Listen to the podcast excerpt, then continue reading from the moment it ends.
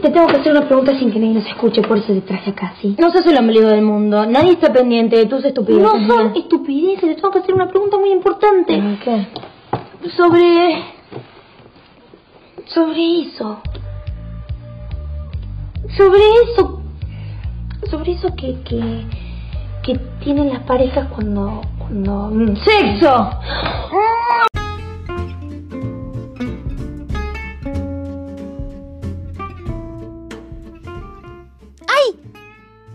Hola, ¿qué tal? ¿Cómo están? ¿Todo bien? Me asustaron. Bienvenides, sí, pasen, pasen. Bienvenides al tercer episodio de este podcast que denominé Gorda Cerda Asquerosa y hoy voy a estar más asquerosa que nunca, baby. Vamos a hablar de sexo, así que pónganse cómodes.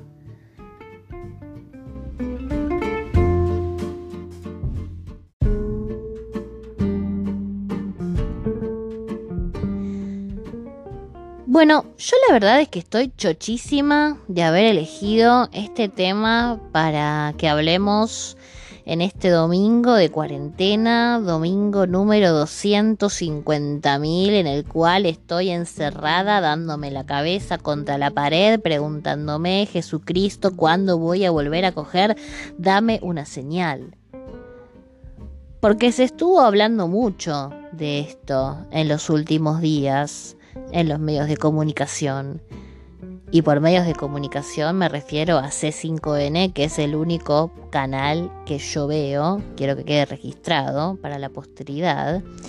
Y claro, pues se ve que la gente ya está harta, quiere salir, quiere garchar, quiere poner la pija en un agujero, la vagina o lo que tenga entre las piernas. Bendito sea este país. ¿Y qué te decían? Es mejor hacerlo con tapabocas. Y yo ahí me agarro de las paredes y empiezo a gritar como una loca, porque digo, ¿cómo voy a tener un orgasmo viendo a una persona teniendo un tapabocas? ¿Qué voy a hacer? Es imposible, aparte, tener sexo sin besos o directamente sin mirarse a la cara. Que bueno, no sería la primera vez, no sería la primera vez que le diga a un pelotudo que me coja en cuatro porque pone una cara estúpido que me desconcentra. Entonces, bueno, con eso estamos bien. Pero el tema de. de coger después de esta pandemia va a ser tabú nuevamente. Coger va a ser tabú y va a ser un peligro. Porque nadie va a querer poner en juego su salud para el mañanero. ¿Me entendés? Lo que te digo. Vamos a hacer una bola de inseguridad rodando por la ciudad diciendo, uy, Pepito, Pepita, Pepite me invitó a coger, pero no sé, creo que mejor me quedo en casa jugando al Tetris porque con el nivel de paranoia que estamos teniendo en este momento, que ni siquiera queremos comer verduras sin pasarla por 12 litros de cloro, coger va a ser como un nivel de adrenalina nueva y puede ser que me esté desdiciendo y ahora coger sea un deporte extremo porque hasta ahora veníamos bien con el forro, perfecto, nos cuidamos, todo bien. Después el campo de látex para las personas con vulva y bueno, nos cuidamos, todo bien. ¿Y ahora qué va a hacer? Ponerte un forro de cuerpo completo y frotarse como si fuésemos dos extraterrestres. Que para mí los extraterrestres cogen así, punto aparte. Entonces ahora coger va a ser como la aventura del hombre nuevamente. Vamos a tener que salir a explorar y a ver qué pasa.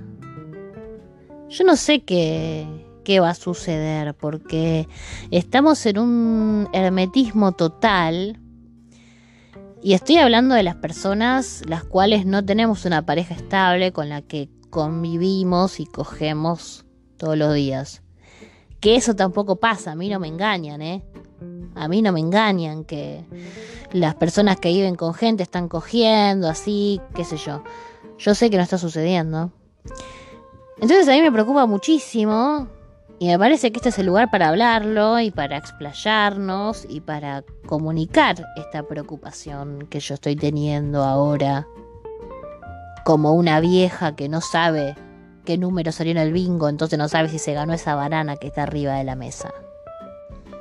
Ahora el sexo seguro tomó otro nivel, es otra cosa.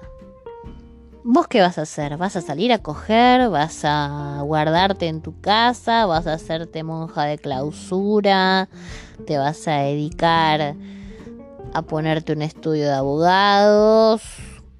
Yo no sé qué voy a hacer cuando Alberto, cuando papá Alberto finalmente diga, chiques, claramente va a decir chiques se puede salir ahora, son libres. Y voy a hacer como ese meme de Los Simpsons, donde van a, voy a decir, ay no, la verdad que tengo frío y miedo y la gente no me gusta.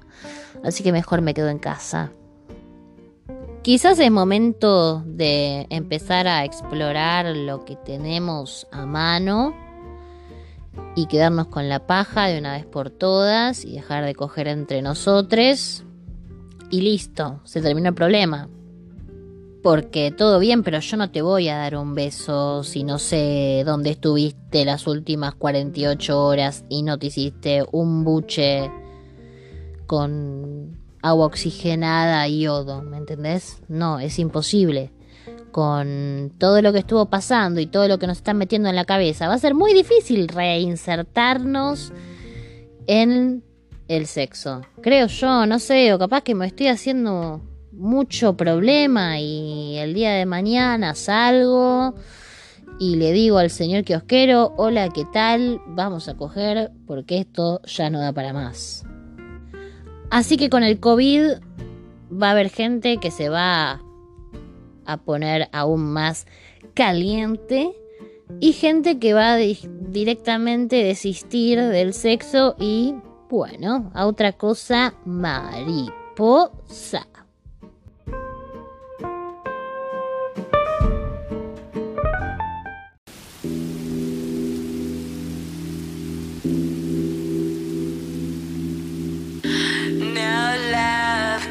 Sex. But I love your dick. Don't play with my heart.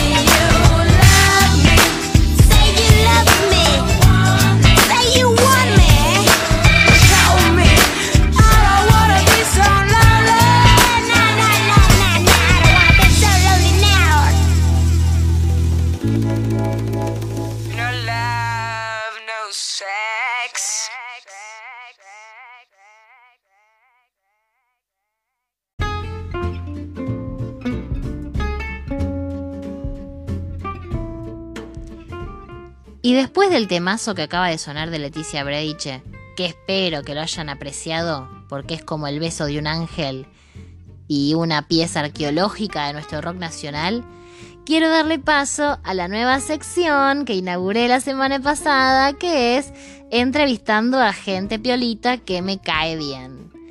Y en este caso me di el placer de hacerle un par de preguntas a Marina, o como es conocida mundialmente, arroba querida guachita, que es psicóloga, es confidente y es una capa de la materia. Quería ver la visión de una psicóloga y ella me pareció que iba como anillo al dedo. La primera pregunta que le hice es, querida guachita, ¿por qué estamos todo el tiempo queriendo cogernos a nuestros psicólogos? Y esto fue lo que dijo.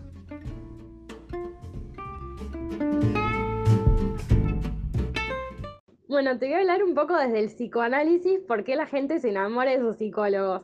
Freud lo que dice es que la gente se enamora de sus psicólogos porque se le transfiere eh, al analista todas las cosas que uno siente por sus padres o por sus otras figuras, ¿no? Entonces, por ejemplo, si estás tipo, qué sé yo, enamorado de, mm, de alguien que no puede, o sea, como que el psicólogo viene a ocupar como un lugar, o sea, muchas veces la gente empieza a odiar a los psicólogos sin motivo y es porque tal vez como que el psicólogo fue ocupar un lugar eh, en la fantasía de uno que le, hace acordar, no sé, a su vieja cuando lo retaba, capaz como que te, te, enamoras de tu psicólogo porque justo te hace acordar a tu jefe el que le tenés ganas inconscientemente.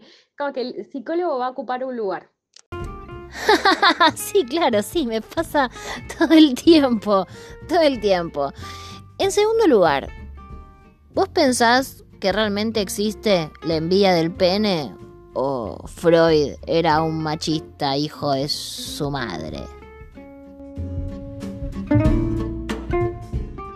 El tema de la del pene, o sea, este debate parece actual, pero se viene llevando desde los años 70, o sea, no es nada nuevo hablar de tipo si la teoría de la del pene en Freud es machista o no.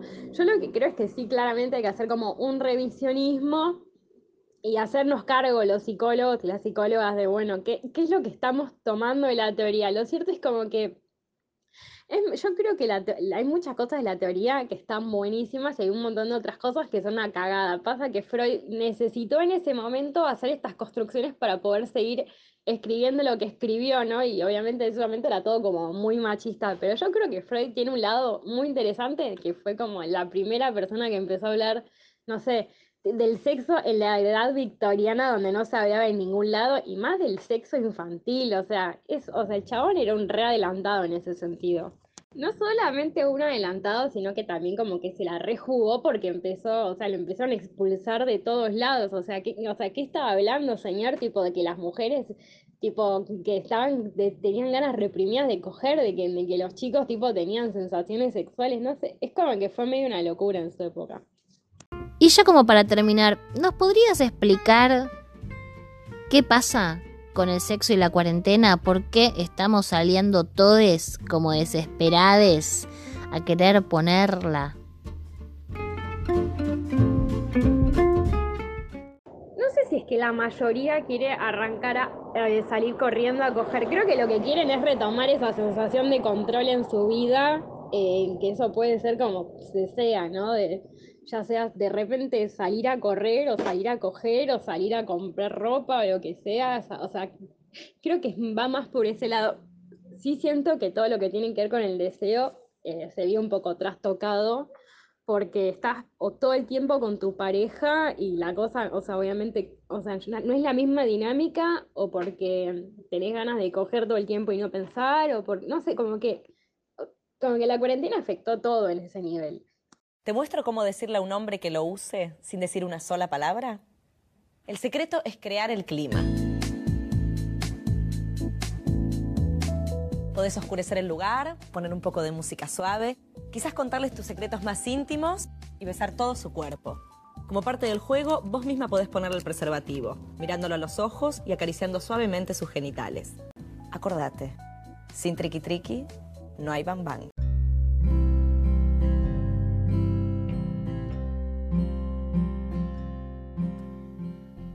Bueno, generalmente en esta partecita del podcast yo les abro mi corazón y les abro también mi diario íntimo.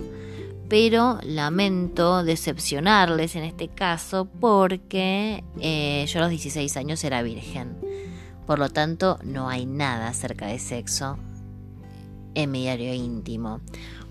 Pero no quiero dejarlos sin nada, entonces abrí otro diario íntimo, que no es el mío, sino el de la señora Iliana Calabró. El libro se llama Iliana te la canta y yo la verdad que lo recomiendo muchísimo para que lo tengan de guía para su vida en general, porque es increíble. Y yo elegí un par de capitulitos que les quiero leer, sobre todo porque Iliana, como toda mujer, significa que ve el sexo solamente dentro de la pareja, el noviazgo, ¿no? Y eh, el primer capítulo que les voy a leer son dos hojas, igual, los capítulos que le van a tener mucha fe a Iliana Calabró. Eh, y el noviazgo dice, el noviazgo es una etapa que puede durar entre dos meses y 53 años. Depende del aguante y de las ganas de vivir juntos que se tenga. Obviamente que todo el tiempo va a estar hablando de parejas cis heterosexuales. O sea, Rosy. La clave de todo es mantener vivo el deseo, no quemar etapas. Recordá lo del chorizo y la morcilla que te decía en páginas anteriores. Perdón, no leí esa parte, imagínenselo. Vos tenés que tener en cuenta esas etapas, porque si a los dos meses él está tirado en el sofá de tu casa mirando la tele, con el control remoto que nadie se lo puede sacar y vos fregándole los lienzos en lugar de pensar a qué lugar piensan salir ese fin de semana, más que novia te convertiste en una esclava. Amiga, eso lo puse yo, no lo dice ella. Em, entre otras cosas dice, colegas, la cosa es ir poniendo el granito de arena diario. Empezamos con la salidita, la charlita, el regalito, la tarjetita, el MCN a la noche, el telefonito. Ella tiene mucho tema con el diminutivo. Todo el libro está en diminutivo. El telefonito diciéndose pavadas lindas, otro regalito, otra salidita linda. Así hasta irse conociendo cada vez profundamente. Si encima él sigue pagando, está fenómeno. Y como está la economía, yo te digo, same amiga. Claro que no vas a esperar cuatro años para darle un besito de lengua, Gila. Y el Gila lo dice ella en serio, no lo dije yo. Pero tampoco en la segunda cita lo van a hacer de parado en un callejón oscuro de una cortada en el Gran Buenos Aires. Amo la fantasía de Iliana. Y dice, una debe palpitarle el corazón al verlo y a él le debe palpitar algo también cuando te vea. Jeje. Consejo de oro. Nunca entregues tu más preciada cajita feliz de manera fácil. Aunque tengas ganas de abrir las piernas de acá a la punta de la concagua. Aguanta, que el deseo contenido muchas veces termina siendo mejor para la relación de la pareja. No hay fecha exacta, pero la cosa tiene que ir como se dice en latín, increyendo, para que veas que domino varias lenguas y no solamente el castellano. Ella es graciosísima. Un día en el cine te abraza y te da besitos de los buenos. Otro día le vas subiendo la manito por la entrepierna de él. Y te tenés justito antes de tocarle lo que él está deseando que le toques desde que te puso los ojos encima por primera vez. Otro día, pesadísimo, otro día le, le permitís que te meta la mano por debajo de la blusa y te rasque la espaldita. Otro día van a un restaurante y le haces la gran piecito por debajo de la mesa, sin el zapato para que no le pinches un huevo con el taco. Acariciándolo con la planta de tu pie, el socotroco. Esta terminología me encanta. Disculpa, pero no encontré palabra mejor para ponerle. Claramente. Eso a los hombres los vuelve loquitos, aunque todavía no es momento de entregar el fucsia. No digo el marrón, porque es color feo que a mí no me gusta. No es una cosa de histérica, es una cosa de amor que va subiendo despacito la temperatura. Es la tentación que va calentando la carne a fuego lento, como cuando haces un lechón a la parrilla, perdonando la comparación. Pero es así. El gordi tiene que desearte de tal manera que se le está por saltar la tapa del cerebro de tantos ratones que andan corriendo de aquí para allá. Y vos tenés que contener tu pasión, tu fuego interior, hasta que el caramelo esté en su punto justo para ser comido o lamido porque el caramelo se lame o se chupa, dice ella. Nunca mejor usado esos verbos. Todo el tiempo se está felicitando. Todo el tiempo es como, sí, bien, bien, Iliana. Esta etapa puede llevar el tiempo que quieras, pero tiene que llevar su tiempo. Vos podés decirle que no podés hacer el amor con él todavía, porque hiciste una promesa. Pero ya sabemos que hasta las mejores promesas pueden ser cortadas antes de tiempo. Loquita. Cuando el volcán está a punto de, de eruptar, y ella puso eruptar y la amo, creo que es importante concretar. Pero que se sepa que va a ser un día especial, que ese día será el día y por lo tanto habrá que prepararse para tal magno evento. Ay, qué feo prepararse tanto para Rosy, ¿no es cierto? Qué decepción. Porque si sucede un día cualquiera, él va a estar con el olor a chivo de venir a trabajar, a vos te va a agarrar mal depilada, él va a tener olor a pata por venir parado en el bondi durante una hora y vos con el pelo sin lavar porque ese día llovía y de vaga nomás no te lo lavaste. Same amiga. Y voy a culminar con esto que habla de el día especial. Llega el acontecimiento del año. Llega el acontecimiento de tu vida. Aunque ya lo hayas hecho antes, todo lo anterior fue solamente un touch and go. Una sacada de calentura válida, pero sacada de calentura al fin. Que al final una, que siempre siente culpa por todo lo que hace, termina sintiéndose mal porque ha sido una relación que no te dejó nada, salvo los pelos revueltos. Buah. El día especial tiene que empezar con una cena romántica, en donde por supuesto no se van a bajar tres platos de ravioles con media damajuana de tinto de la casa. Y yo me pregunto, ¿por qué no, eh? ¿Por qué no? Eso ya sabes que no, porque ni bien se tiren en una cama, se quedaron torrados de acá al Mundial 2010. Buah, estamos en el 2020. Eh, y dice, Acá no te voy a decir el cuál es el lugar donde tenés que hacerlo. Puede ser la casa de alguno de los dos, si están sin moros en la costa. Puede ser un telo, pero no de esos berretas con sábanas con manchas, sino un lugar lindo donde haya lucecitas y espejitos bien colocados. Y un jacuzzi, bueno, todo querés vos, nena, todo. Eh, postdata, me da mucho asco el jacuzzi de los telos, ¿eh? Esto lo estoy diciendo yo. Eh, y dice, si es que hay más de dos, porque nunca se sabe qué puede pasar durante la primera noche. Buenísimo. Tampoco te aconsejo hacerlo arriba del auto. Aguantá la calentura y llega al telo, por lo menos. En los autos es incómodo y lo que más sentís son los golpes de tu cabeza contra el techo del auto. No, dice con un rotundo no. En lo que no me voy a meter es cómo lo tenés que hacer. Cada una saca de adentro lo que puede, el amor y la pasión que cada una lleve adentro.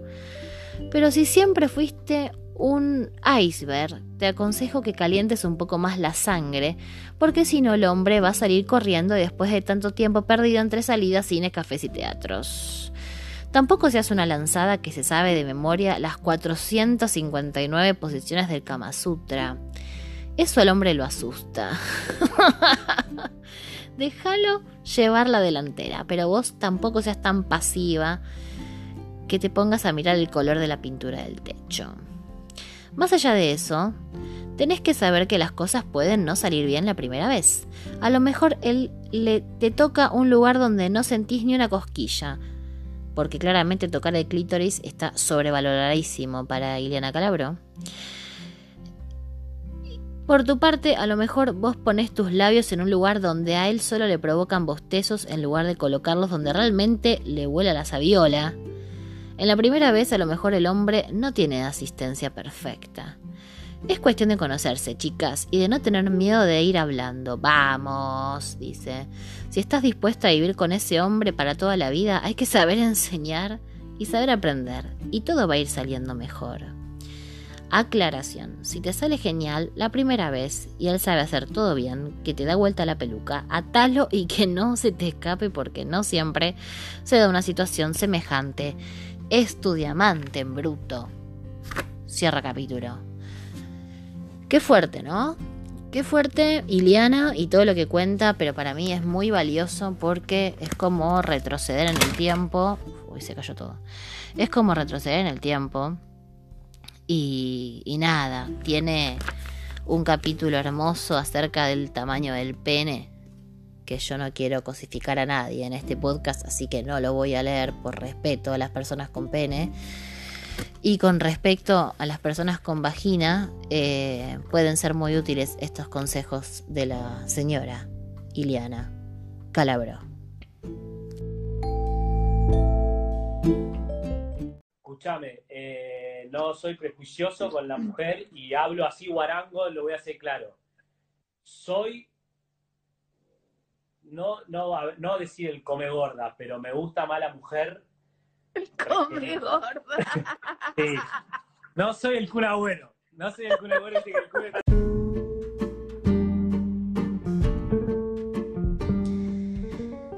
Esto que acaban de escuchar, eh, seguramente ya lo escucharon en 10.000 portales de noticias y ojalá que lo hayan visto en muchos lados más porque parece que el señor Matías de Federico, que no sé quién mierda es, si es jugador de fútbol, si se dedica a decir pelotudeces en los vivos de la gente o qué, dijo que él no era un come gordas. Y me parece un título muy bien puesto para esta sección donde vamos a hablar de activismo gorde y bueno, cómo es el sexo, cómo vivimos el sexo las personas gordas, las personas con cuerpos gordos.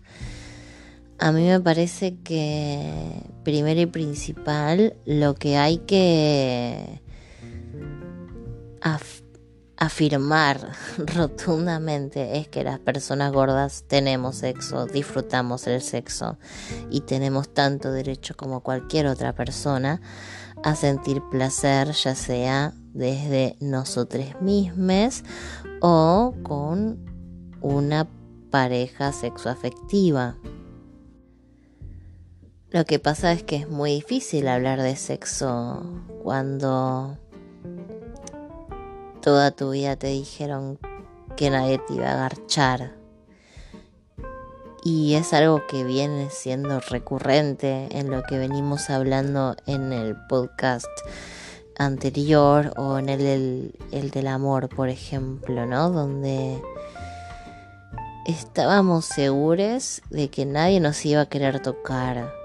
Y si profundizo un poco más en el tema, y como siempre yo digo que hablo desde mi experiencia personal, pero que es un relato que se repite en muchas personas. La vergüenza que uno siente al momento de sacarse la ropa es algo que no se lo deseo a nadie. Porque ni vos te viste sin ropa. ¿Cómo vas a dejar que otra persona te vea sin ropa? Y eso se traduce al deseo, se traduce a lo que nosotros contemplamos a la hora de tener sexo. Yo por suerte tuve una primera experiencia sexual muy hermosa con una persona a la cual quería mucho y era mi novio, entonces fue muy linda, pero obviamente estuvo teñida de estas cosas que ahí me daban vergüenza. Yo nunca me había desnudado frente a nadie, nunca me había sacado el pantalón adelante de nadie y mucho menos había tenido sexo, como les contaba antes. Yo hasta los 19 años fui virgen. Y mm, no voy a contar mucho detalle porque claramente no es, violar la privacidad de la otra persona también, pero lo voy a contar desde mi lado que yo no quería sacarme el pantalón, por ejemplo. No, no, o sea, pretendía tener sexo sin bajarme el pantalón. Y es físicamente imposible, salvo que tengas un agujero en el medio de la argolla, no vas a poder, Kelly, no vas a poder. Y obviamente la persona que en ese momento estaba conmigo me trató con, con mucha, mucha, mucha, mucha calidez y mucho respeto y, y nada, sucedió. Pero a mí me costó horrores. Y obviamente con la ropa puesta, ¿eh? con la remera puesta y todo puesto, porque yo no quería que nadie me vea desnuda. Y tardé mucho tiempo en, en desnudarme realmente eh, al 100%. Ahora ya está, ahora me pongo en bolas y la verdad que me chupo un huevo, pero para llegar a eso, amiga, fue cruzar el desierto hasta llegar al oasis de poder vivir mi sexualidad como la tengo que vivir, que es con plena libertad. Pero hay que entender que a muchas personas, y yo voy a decir y quiero afirmar, que a la mayoría de las personas con cuerpos gordos, el sexo no llega de manera violenta, pero no por una violación o algo que sea forzado. Eso ya sería muy personal de cada uno, pero digo, es como que llega el momento y te encontrás en ese momento y decís, ¿ahora qué hago? Ahora no puedo rajar, estoy acá. Estoy acá y me tapo con la sábana y me agarro y que no me agarre el rollo y que no me toque porque se va a dar cuenta la persona que soy, se va a dar cuenta de que soy un monstruo y se va a ir. Se va a reír de mí y se va a ir. Y la frustración, no les puedo explicar la frustración eh, que uno siente cuando pasan esas cosas. Cuando vos decís, se va a dar cuenta de que soy un monstruo porque así es como nos vemos, porque así es como nos reflejamos en todo lo que vamos aprendiendo a través del sexo, perdón, no a través del sexo, sino a través de los medios y a través de, de lo que vamos viviendo, ¿no? De los mitos, de las cargadas, del bullying, de que no querés que nadie te vea, un rollo que nadie se dé cuenta que tenés las piernas gordas, que tenés panza, que te cuelga, que quizás, eh, no sé, las tetas no son duras y están perfectamente puestas en el esternón como una pechera de un granadero, ¿no? Eh, entonces todas esas cosas van generando que uno no tenga ganas de desnudarse, que tenga miedo. Eh, yo quiero creer que existe el momento en que uno se libera y que le chupa todo un huevo y el que me quiera, que me quiera así porque no hay otra persona, yo soy esto. Y seguramente la persona que está con nosotros en ese momento queriendo tener sexo con, con un es porque le gustamos, porque hay una excitación, porque nuestro cuerpo también le excita, pero eso en nuestra cabeza no entra, no, no da la ecuación, no, no me cierra. Y después cuando llega el momento de la libertad, obviamente llega el momento de poder elegir cuándo y con quién tener un encuentro sexual, ¿no? Porque hay un montón de mitos rondando la gordura y el sexo que, por ejemplo, la gorda es gauchita, la gorda siempre va a estar dispuesta porque nunca le toca, porque tiene que agarrar lo que, lo que se le presenta. Entonces, bueno, hay toda una cuestión de fetiche y de objetivización de nuestros cuerpos a la hora de tener sexo. Hay gente que solamente tiene sexo con nosotros porque somos gordes, no por otra cosa. No les interesa. Entonces hay que aprender a separar la paja del trigo y a decodificar los mensajes. Obviamente que cuesta, obviamente que es un camino y es un aprendizaje, ¿no? Pero mm, a la larga a través de experiencias uno encuentra su lugar y encuentra su libertad y para mí eso es ese es el verdadero oasis decir ah mira yo también tenía derecho a sentir placer yo también tenía derecho a coger libremente y cuando llega ese momento es como no sé, no sé ni cómo empezar a explicarlo. Así que yo siempre trato de, al final de esta sección, dejar como un mensaje de esperanza para quizás personas que me están escuchando y están en esa. Y es decir que, que se tengan paciencia, que se tengan paciencia.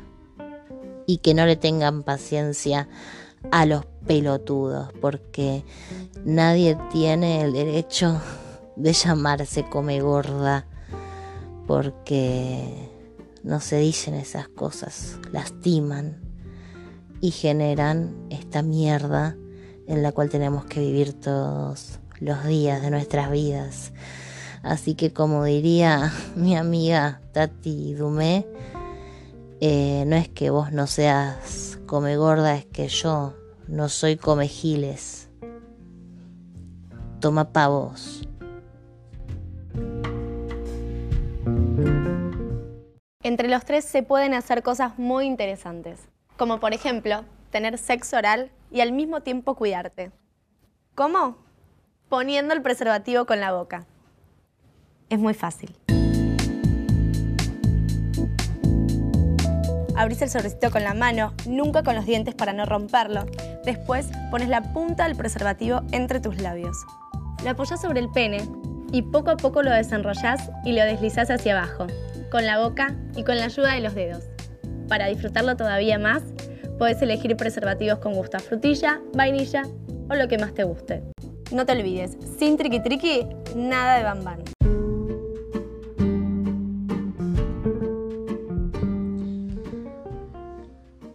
Bueno, la verdad es que ahora se viene una de mis secciones favoritas del podcast. Es como mi pedazo de Rapanui en la ladera, que es hablar con ustedes, claramente, claramente. Y yo todas las semanas les dejo un cuadradito en mi Instagram, eh, arroba la que lucha, con una pregunta. Y en este caso la pregunta que les quise hacer fue contame tu blooper más gracioso haciendo el delicioso. Y tuve muchas respuestas porque son unas cerdas. Y ahora se las voy a leer. Como prometí que no iba a leer nombres reales para no poner a nadie en juego, ¿no? Eh, voy a inventar nombres, así que allá vamos. Nos escribió Guillermo Andino y dice, reentusiasmados con mi Gordi, no nos dimos cuenta que la puerta de la pieza no había quedado bien cerrada. Cuando nos dimos cuenta, una de sus hijas, de nueve años, estaba mirando. Creo que la traumamos. Y sí. Y un poco sí. Un poco sí. Ponele llave a la puerta. ¿Qué te cuesta? Es, no sé, ponele una caja de zapatos, ponele un mueble, algo para que no abran la puerta. Porque la verdad de esa manera se han traumado a un montón de niñes que ah, hoy en día siguen con esa imagen en la cabeza. ¿Por qué? tengo la potestad para decirlo porque a mí me pasó siendo niña y seguramente a muchos de los que están escuchando les pasó de ver a sus padres coger y no es algo lindo, ¿sí? Yo me acuerdo que, ni idea, tendría cuánto, 5, 6 años. Y me asusté un montón, porque yo pensé que mi papá la estaba matando a mi mamá. Y no, pero bueno, tenía 5 años. Y así que nada, perdón, perdón mamá, perdón papá. Eh, seguramente les recorté el polvo, lo siento. La próxima vez cierren la puerta. Paula Chávez dice, pedos de concha en cualquier pose, en cualquier lugar. Y yo te digo, same amiga. Eh, la primera vez que me, me, tiré un pedo de concha, también me asusté porque bueno, yo soy como un pececito en el agua que se asusta de todo. Y pensé que me había cagado, claramente, porque uno asocia eh, el ruido con un pedo, aunque no es igual, pero bueno, nada, ante la duda nos cagamos. Y me puse re mal porque dije, che, me cagué. O sea, realmente me tiré un pedo. No había olor. Entonces dije, qué raro, debe ser rarísimo esto. Y me tuvo que explicar la persona que era en ese momento mi pareja. Eh, así que ginecóloga, gracias por nada, ¿no? Johnson Johnson también, gracias por nada. Eh, pero sí, fue, fue tremendo en ese momento. Ahora que me pasa, cada vez que me pasa, me río un montón. Eh, lo mismo si me tiro un pedo, de, un pedo de verdad, me río un montón porque son pedos y son ruidos graciosos y hay que reírse de algo en la vida. Eh, así que nada, para mí son muy graciosos los pedos de concha y son muy válidos, muy válidos. No nos tienen que avergonzar. Perdón si me escuchan un poco congestionada, pero nada, tomé frío como una estúpida y ahora estoy medio resfriada. Pero eso no me va a... No me va...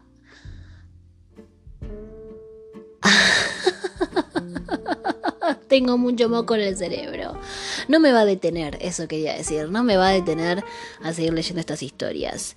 Por ejemplo, Aníbal Pachano dice: Día de la primavera, casa de ella. Mis ex cuñados suegros se van y preparamos todo para coger. Íbamos bastante bien, mucho bardo, y sentimos que tocaban la puerta. Mi ex cuñada o ex suegra nos llegó a leer para ver si podíamos ir a buscar a mi ex cuñadita más chiquita. Número uno, ¿cuántas cuñadas tenés? Eh, número dos, nuevamente, chiques, cierran la puerta. Por favor, se los pido. Y a mí también esto muy gracioso me pasó una vez eh, que estaba agarchando y tocaron la puerta y era el padre de mi ex.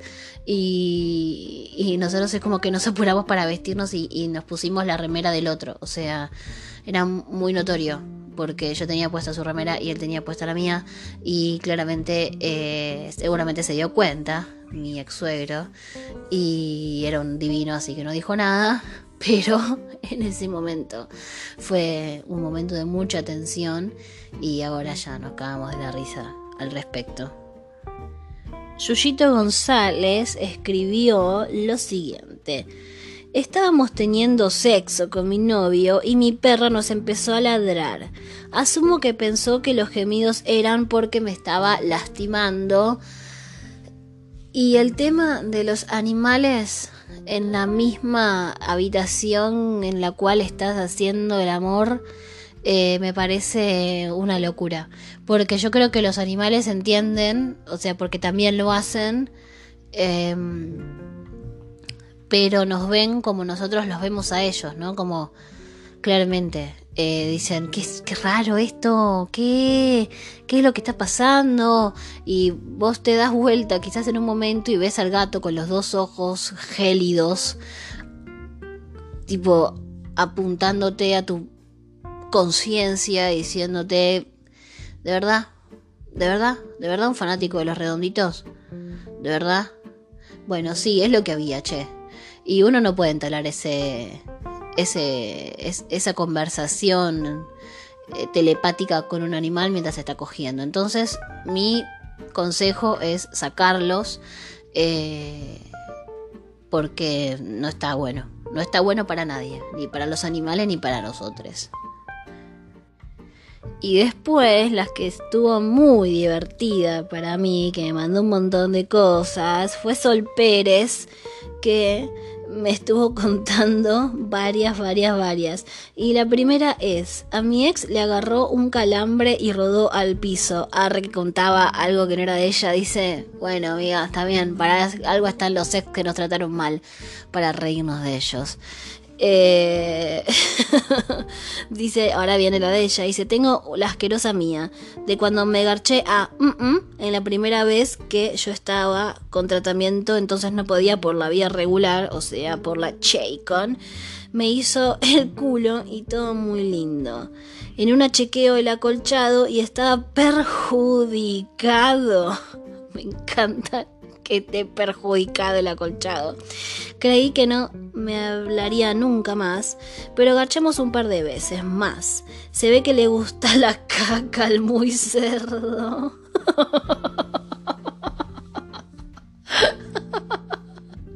Yo creo que son cosas que pasan y que bueno, che, escúchame, eh, ya está, estamos acá, sí, sí, ya está. Hay una, una, hay un nivel de confianza en ese sentido que ya fue, o sea, si me vas a hacer el culo, capaz que sale caca, es como que ya, tipo, ya fue. Eh, yo no puedo hablar porque nunca lo hice, así que no sabría contar mi experiencia, pero, pero sí, pasó. Pasó y pasó y va a seguir pasando, porque está todo muy cerca. Eh, por otro lado, a ver quién más me estuvo escribiendo. Graciela Alfano dice, amigos de la infancia, pinta coger, intentamos sexo oral, pero nos- no pudimos, muy amigos. Y cero líbido. Bueno, sí. Creo que para cogerte un amigo, y esto yo lo hablé en mis historias hace muchísimo tiempo, hay que tener mucha confianza y hay como que estar como nublar esa parte, como esa parte de amistad, como que sabes que quizás él colecciona latitas de Pepsi el mundial o esas cosas y, y verlo como un ser sexual a un amigue es, bueno, un camino de ida y es un... es todo un mambo, ¿no? Eh, ¿Cogí con algún amigue yo? No. No, creo que no. Creo que cogí con gente y después me hice amiga, que eso está buenísimo también. Y no sé si me la volvería a coger, pero no veo la... No veo la hora de coger con alguien, así que cualquiera que ven, acá estoy. Acá estoy.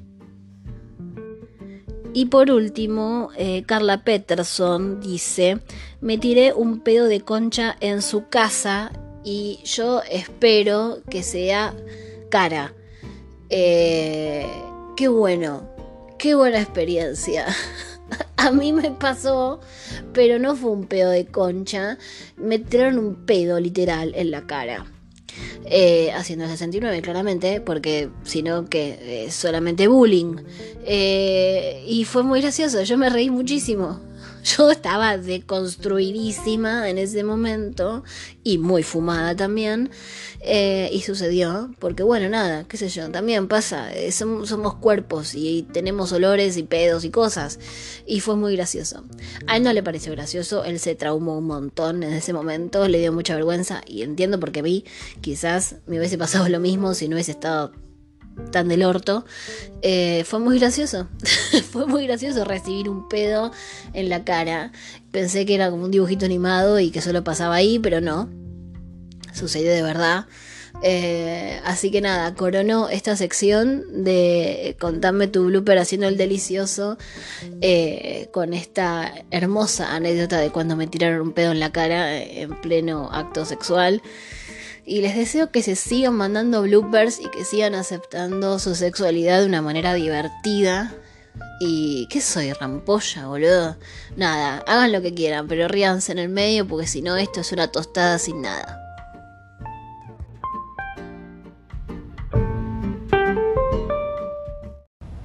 Miguel quiere practicarle un sexo oral de película a su pareja y quiere saber cuál es la mejor posición para hacer esto.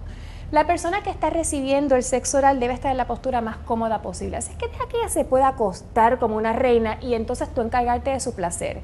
Para facilitártelo a ti, ponle unos almodoncitos debajo de las nalguitas para que así suba un poquito el ángulo de su genitalia y tengas mejor acceso a ellos. Y ahí sí van a poder disfrutar muchísimo. Éxito.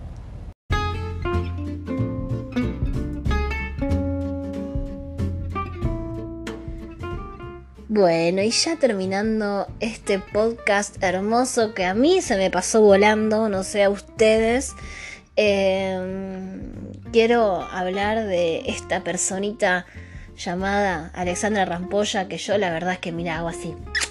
Y le agradezco muchísimo, le agradezco muchísimo todo lo que hizo por nosotros, por tener ese almohadón de cajeta enorme tipo, hola, yo soy una vagina y tengo punto G increíble, el mejor personaje después de los Avengers, esa vagina. Se lleva todos los laureles.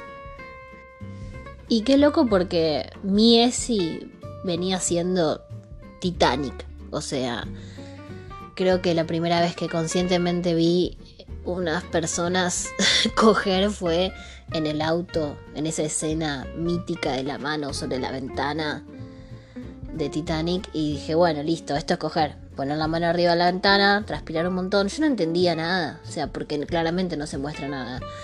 Y después, bueno, nada, en una en una experiencia bastante bizarra vi mi primera porno muy engañada por una gente muy estúpida que me hizo una broma, dijo, "Ay, vení, mirá lo que hay la tele, no sé qué."